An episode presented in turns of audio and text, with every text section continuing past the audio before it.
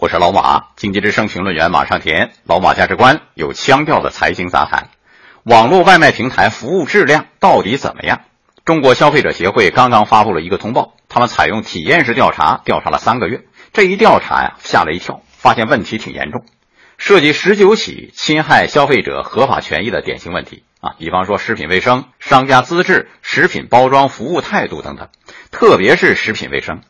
这个北京的体验员。在体验美团外卖的时候，打开这个食物，发现已经生蛆了。杭州的体验员请饿了么送餐，餐盒里居然有毛发这些异物。这样的问题不是第一次披露，今年央视三幺五晚会的时候就曝光过一次啊。很多网络外卖平台不规范，有的甚至使用厕所洗手池洗菜啊。现在一看，这个网络外卖平台乱象并没有根本改观呢。可是有讽刺意味的是，互联网数据中心不久前公布了一个研究报告，说网络外卖正逐步走向规范化。这样的所谓规范化和媒体的报道、中消协的调查以及消费者的期待似乎相去甚远。实际上，现在离规范还有相当远的距离。纸上得来终觉浅，绝知此事要躬行。看来在办公室做报告还是差了那么点意思。不过这份报告也披露了几个数据，还是很有参考价值的。比方说。白领依然是网络外卖核心战场，使用外卖的白领人群占比高达百分之八十九，他们撑起了一个五百八十多亿的市场，而且还在高速增长之中。今年市场规模有望超过七百六十亿元。由此可见，网络外卖市场正在进入成熟期。从数据看，行业进入成熟期，并不意味着现实操作就水到渠成，真的成熟起来。比方说，食物生蛆啊，餐盒带毛发异物，厕所洗手池洗菜，怎么看都不像是一个成熟的市场。我也注意到另外一份研究报告，就是艾瑞发布的《二零一六年中国外卖 O2O 行业发展报告》，透露着外卖市场的趋势。为什么出现这么多乱象呢？这份报告认为，前几年外卖平台进行补贴大战，拼得太凶了。造成市场被透支，培养了用户依赖补贴的习惯，而且呢，订单量超负荷，哎，纵容了大量劣质卖家生存。现在是什么形势？补贴战和价格战已经失效，品质大战开打了。数据显示，外卖用户最关注的是食品安全问题，超过百分之三十三点六的用户将这一点作为选择外卖平台的首要决策因素。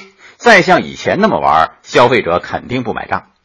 对此您怎么看？欢迎通过微信公众号“老马价值观”参与讨论。下面到了我为老马价值观代言环节，今天有请杭州的柯磊，他是一位配音师。嗨，大家好，我是杭州的柯磊，我为老马价值观代言。老马价值观有腔调的财经杂谈。欢迎继续收听老马价值观。我们发现中消协这次使用的一个方法叫体验式调查，这是一个亮点。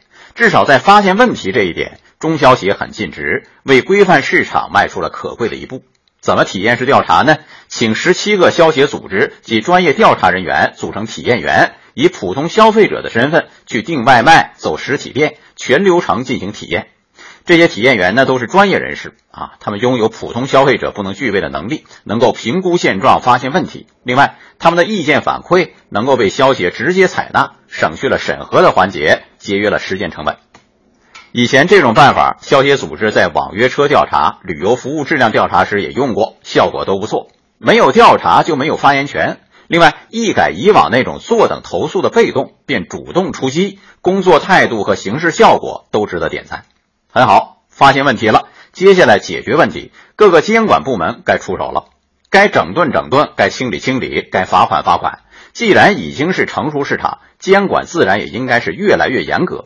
食品安全法推出之后，很多城市已经开始严格落实，加强对外卖服务监管。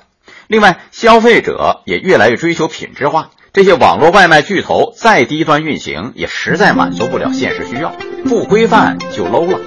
总之，网络外卖平台非品质升级不可。只是规范尚未成功，同志还需努力啊！老马价值观，下期接着谈。